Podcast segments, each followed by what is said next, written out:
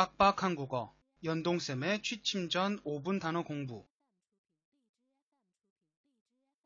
오늘은 2016년 8월 15일 월요일입니다. 1번. 광복. 광복. 2번. 해방. 해방. 3번. 국기. 국기.